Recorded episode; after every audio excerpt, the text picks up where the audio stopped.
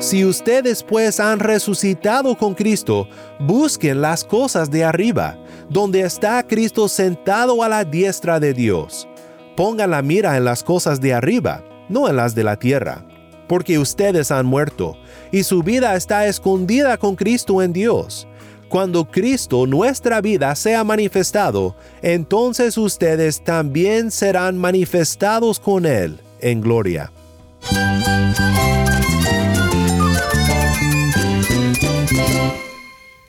Cristo es mi todo. Cristo es el Rey del universo, es quien guía nuestras vidas. Él es grande y amoroso. Él es real. Solamente Jesucristo es nuestro Señor y Salvador.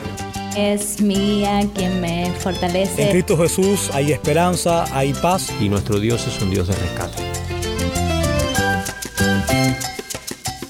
Estás escuchando a El Faro de Redención, Cristo desde toda la Biblia para toda Cuba y para todo el mundo. Mi nombre es Daniel Warren, gracias por acompañarme aquí en El Faro. Estamos nuevamente en una semana de estudios en los Salmos, con un enfoque en Salmos del Rey o del Reino. Si te perdiste del programa de ayer, te recomiendo que lo escuchas en la página web o en donde sea que escuchas tus podcasts favoritos. Nuestra página web es elfaroderedención.org. elfaroderedención.org. En el Salmo 45 leemos sobre un glorioso y hermoso rey y su novia radiante quiero pensar contigo en cómo debemos de pensar del rey de Salmo 45, visto desde este lado de la cruz del Calvario. Si tienes una Biblia, busca el Salmo 45 y quédate conmigo.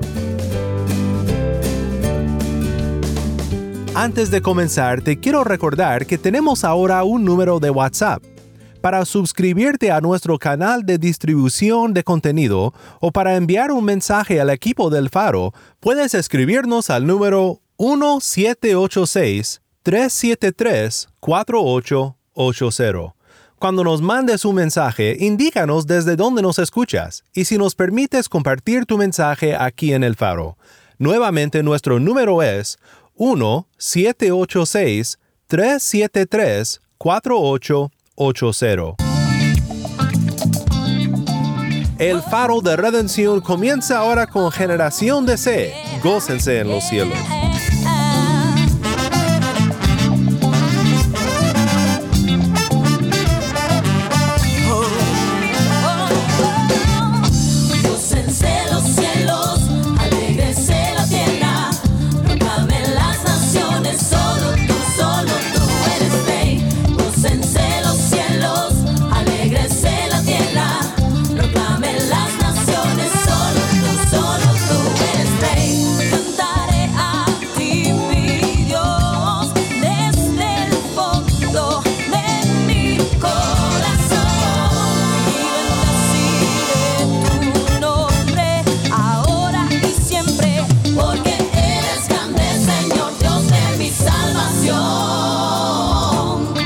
cancela.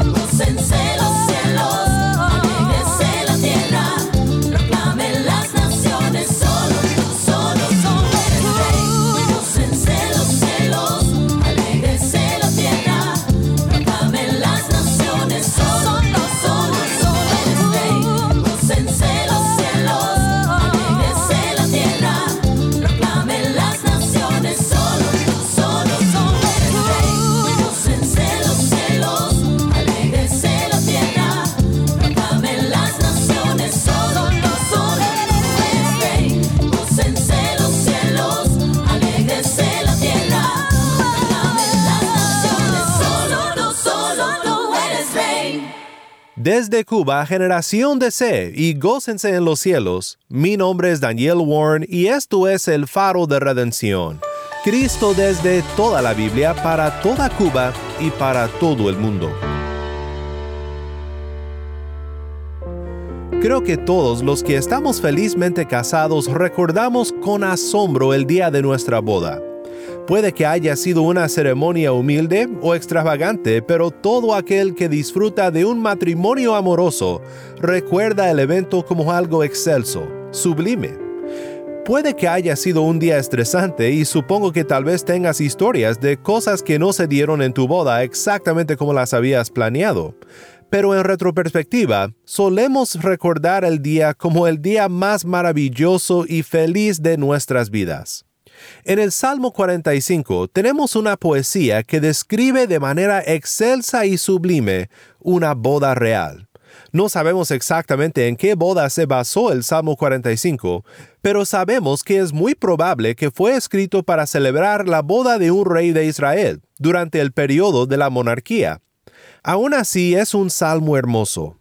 Y es más hermoso cuando observamos en este salmo lo que C.S. Lewis llamó el segundo significado en los salmos. Este segundo significado es el significado que se revela cuando el salmo es refractado como por un prisma por la obra redentora de Cristo Jesús. Quiero que escuches la lectura del Salmo y luego pensaremos en las descripciones del Salmo y cómo nos llevan a Cristo, el hermoso Rey, y su novia radiante. Rebosa en mi corazón un tema bueno. Al Rey dirijo mis versos. Mi lengua es como pluma de escribiente muy ligero. Eres el más hermoso de los hijos de los hombres. La gracia se derrama en tus labios. Por tanto, Dios te ha bendecido para siempre. Prepara tu espada sobre el muslo, oh valiente, en tu esplendor y tu majestad en tu majestad cabalga en triunfo, por la causa de la verdad, de la humildad y de la justicia, que tu diestra te enseñe cosas tremendas. Tus flechas son agudas, los pueblos caen debajo de ti, en el corazón de los enemigos del rey están tus flechas. Tu trono, oh Dios, es eterno y para siempre. Cetro de equidad es el cetro de tu reino. Has amado la justicia y aborrecido la iniquidad por tanto, Dios, tu Dios, te ha ungido con óleo de alegría más que a tus compañeros. Todas tus vestiduras están perfumadas con mirra, aloe y casia. Desde palacios de marfil te han alegrado con instrumentos de cuerda. Hijas de reyes hay entre tus damas nobles. A tu diestra, en oro de Ofir, está la reina. Escucha, hija, presta atención e inclina tu oído olvídate de tu pueblo y de la casa de tu padre. Entonces el rey deseará tu hermosura, inclínate ante él, porque él es tu Señor. Y la hija de Tiro vendrá con presentes, los ricos del pueblo suplicarán tu favor. Toda radiante está la hija del rey dentro de su palacio, recamado de oro está su vestido. En vestido bordado será conducida al rey, las vírgenes, sus compañeras que la siguen, serán llevadas a ti serán conducidas con alegría y regocijo, entrarán al palacio del rey. En lugar de tus padres estarán tus hijos, los harás príncipes en toda la tierra. Haré que tu nombre sea recordado por todas las generaciones. Por tanto, los pueblos te darán gracias eternamente y para siempre. Muchas gracias, Tai. Nuevamente, esto fue el Salmo 45.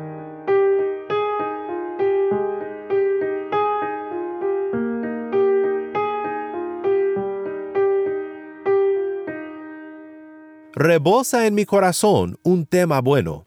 Al rey dirijo mis versos. Mi lengua es como pluma de escribiente muy ligero.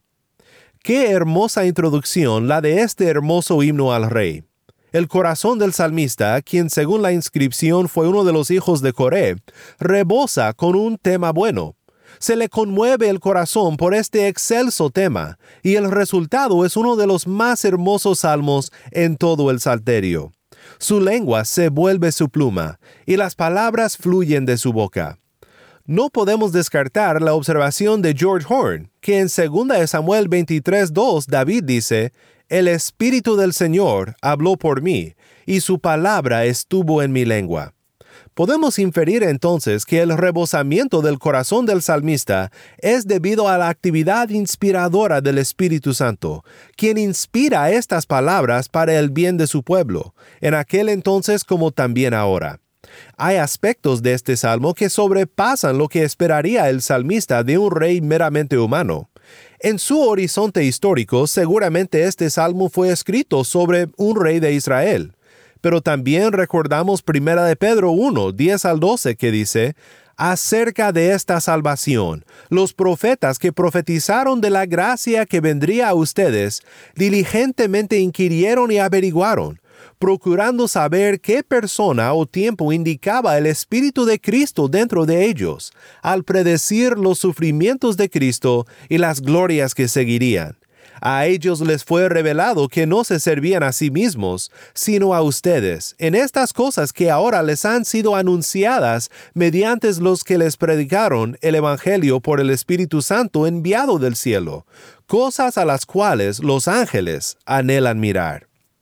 El tema bueno que el Espíritu Santo hace que conmueva al salmista es en su último instante, en su descripción y en su celebración de esta boda real, el Rey de Reyes y su hermosura. Sus versos se dirigen no solamente al trono terrenal, sino también, aún sin saberlo quizás, al trono celestial. En los versículos 2 al 9 encontramos la descripción del hermoso rey. Pero nota el comentarista Peter Craigie, las descripciones de su hermosura no son sus características físicas, como tal vez esperaríamos, sino que son sus atributos reales y sus funciones divinamente aprobadas que incitan la alabanza del Salmo. Primero el Salmo alaba al Rey por la gracia con la que habla. Eres el más hermoso de los hijos de los hombres. La gracia se derrama en tus labios. Por tanto, Dios te ha bendecido para siempre. ¿Qué cualidad de carácter hace hermoso y digno de alabanza a un líder de su pueblo? La gracia. Como veremos también la justicia, pero la gracia es la primera cualidad que el salmista menciona, y con justa razón. La gracia es la diferencia entre un rey y un tirano. Recordamos las palabras que uno habla, porque de la abundancia del corazón habla la boca. La ley obliga a la obediencia, pero la gracia conmueve el corazón a lealtad. Y es la gracia de su boca que lo hace que reciba la bendición de Dios, porque al ejercer su autoridad con gracia, modela la gracia de su Dios. Segundo, el Salmo alaba al Rey por la causa por la cual lucha. En tu majestad cabalga en triunfo por la causa de la verdad, de la humildad y de la justicia. Este rey habla con gracia a sus sujetos, pero enfrenta a sus enemigos con su espada ceñida a su muslo, cabalgando en triunfo en contra de los engañosos que se oponen a la verdad, en contra de los orgullosos que se oponen a la humildad, y en contra de los inicuos que se oponen a la justicia. Ellos no reciben sus palabras de gracia, sino las agudas flechas de su justicia. Una vez más vemos una conexión entre las cualidades de este rey y el carácter de Dios mismo. Por su gracia recibe la bendición del Dios de la gracia, y por su equidad y su justicia es ungido con óleo de alegría. Las palabras del salmista respecto a Dios aplican por igual a este rey. Tu trono, oh Dios, es eterno y para siempre. Cetro de equidad es el cetro de tu reino has amado la justicia y aborrecido la iniquidad. Por tanto Dios, tu Dios te ha ungido con óleo de alegría más que a tus compañeros. Aquí las palabras reales se mezclan con las descripciones ceremoniales de la boda del rey. Ungimiento es una imagen muy ligada a la coronación del rey de Israel, pero el salmista rebosa en palabras descriptivas que fluyen fácilmente de una descripción real a la ceremonia matrimonial. Todas tus vestiduras, dice, están perfumadas con mirra, aloe y casia. Desde palacios de marfil te han alegrado con instrumentos de cuerda. A veces batallamos para comprender cómo el salmista puede describir a un rey meramente humano, con descripciones tan elevadas, por lo cual concuerdo con Derek Kidner donde él escribe, este rey no es ningún testaferro, sino la encarnación de todo lo que le da a la monarquía su gloria única, su afirmación de combinar continuidad inmemorial y convincente gloria personal en un solo hombre. El retrato podría ser descontado como adulación convencional si no fuera por el rey del cual cosas similares sobriamente se pueden afirmar, que es distinguido entre diez mil, que jamás hombre alguno ha hablado como este hombre, que es manso y humilde, sin embargo sale conquistando y para conquistar, y que se llama fiel y verdadero.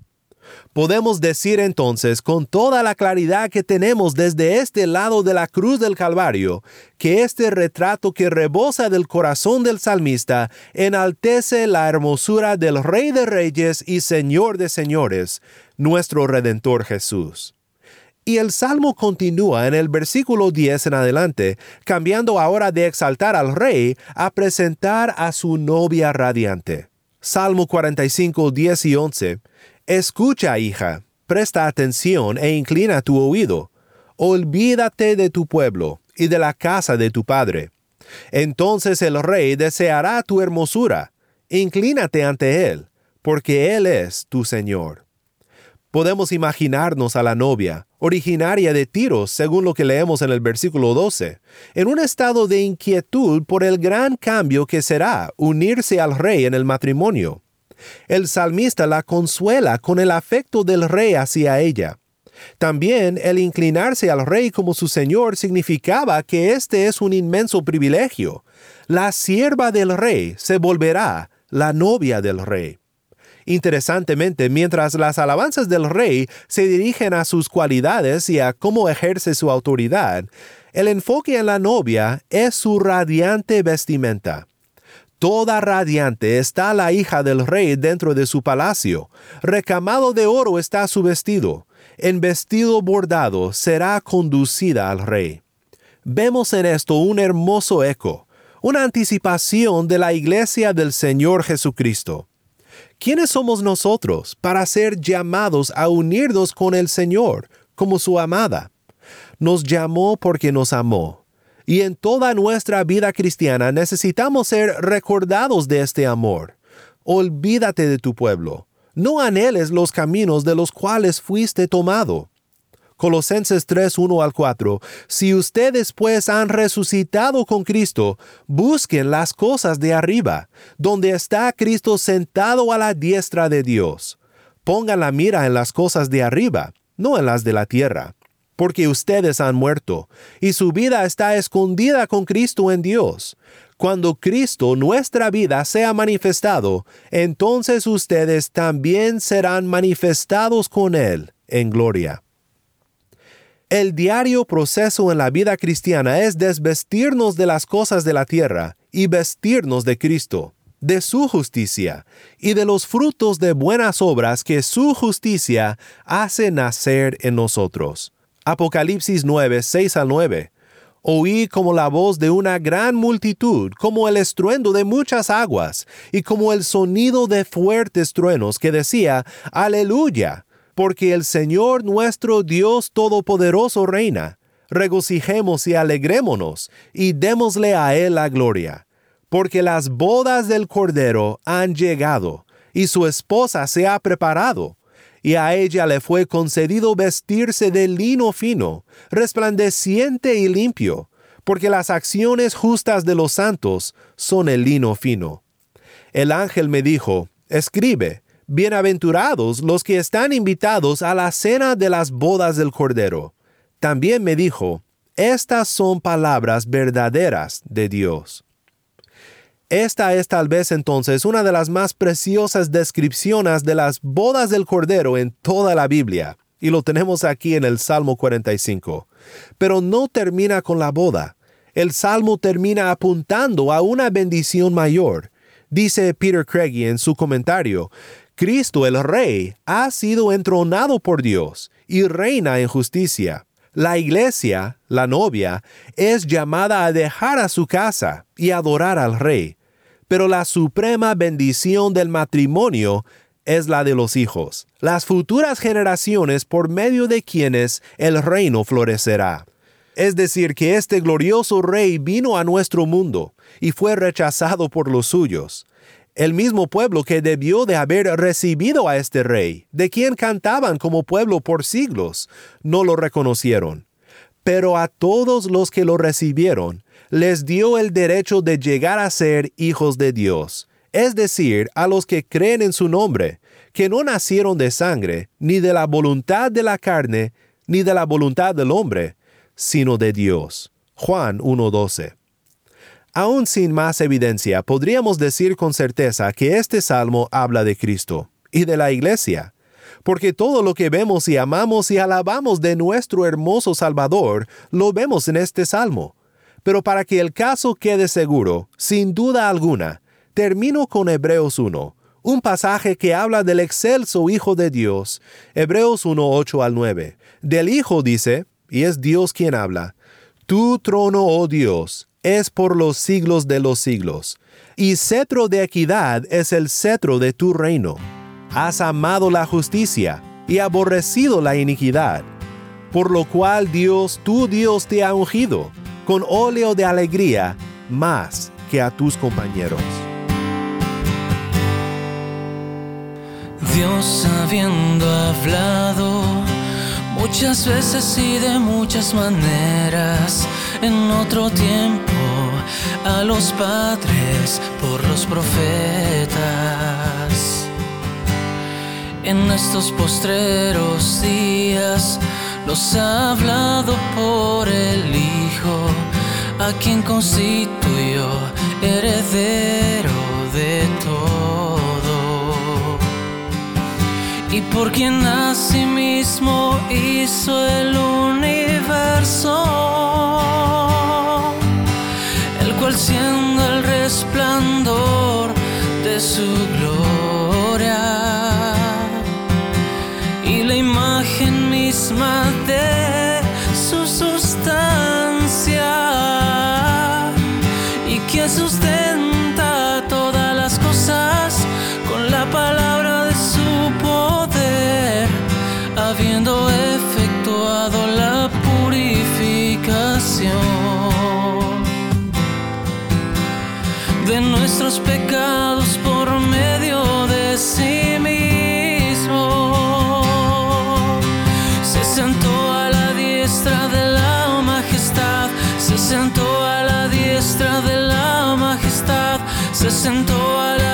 de la majestad en las alturas. Se sentó a la diestra de la majestad, se sentó a la diestra de la majestad, se sentó a la diestra de la majestad en las alturas.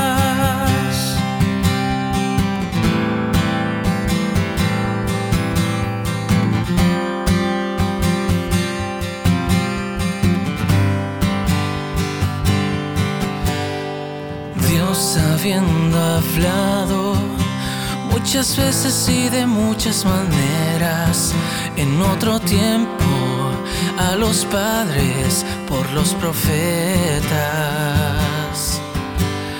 En estos postreros días nos ha hablado por el Hijo, a quien constituyó heredero de todo. Y por quien asimismo hizo el universo el cual siendo el resplandor de su gloria y la imagen misma de su sustancia y quien sustenta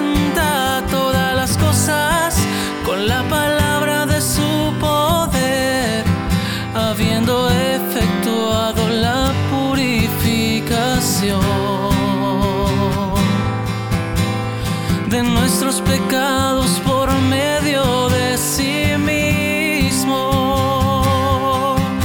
Se sentó a la diestra de la majestad, se sentó a la diestra de la majestad, se sentó a la diestra de la majestad en las alturas.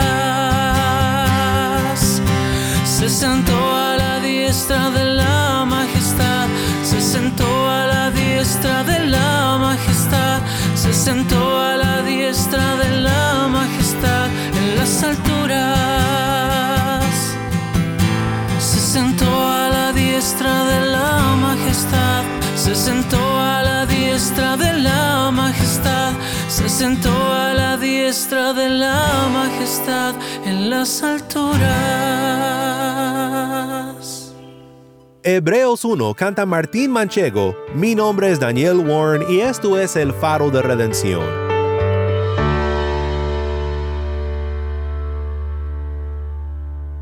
Haré que tu nombre sea recordado por todas las generaciones. Por tanto, los pueblos te darán gracias eternamente y para siempre. Creo que es apropiado terminar en oración, dándole gracias al Rey que hemos contemplado en este salmo. Nuestro buen Jesús, eres digno de toda nuestra alabanza y loor. Tu gracia, tu poder, tu justicia, tu humildad y tu esplendor, todo esto nos conmueve a adorarte, porque recordamos que nosotros somos la novia vestida por tu gracia, de tu justicia, radiante por tu amor para con nosotros. Gracias por amarnos y por dar tu vida por tus siervos, para hacer de nosotros una novia limpia y pura. Ayúdanos a nunca mirar hacia atrás. Tú eres nuestro hermoso Rey, y todo esto te lo pedimos con la confianza de que tu gracia cubre nuestros pecados y nos limpia de toda maldad, y nos abre la puerta al trono de la gracia. En el nombre de nuestro hermoso Rey oramos. Amén.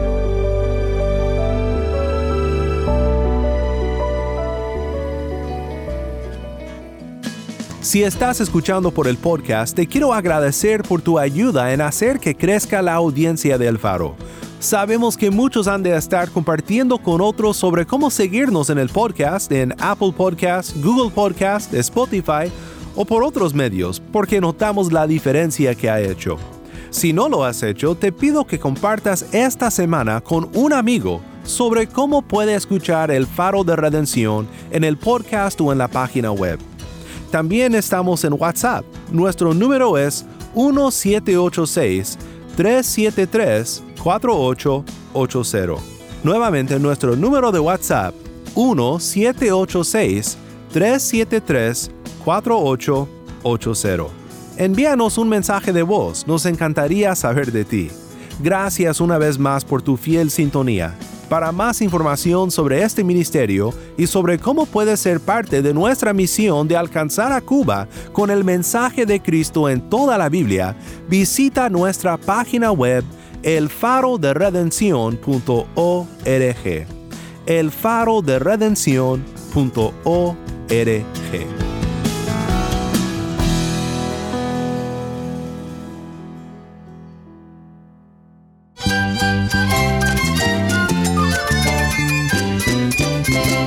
Mi nombre es Daniel Warren. Te invito a que me acompañes mañana en esta serie Una semana en los Salmos. La luz de Cristo desde toda la Biblia para toda Cuba y para todo el mundo, aquí en el faro de redención.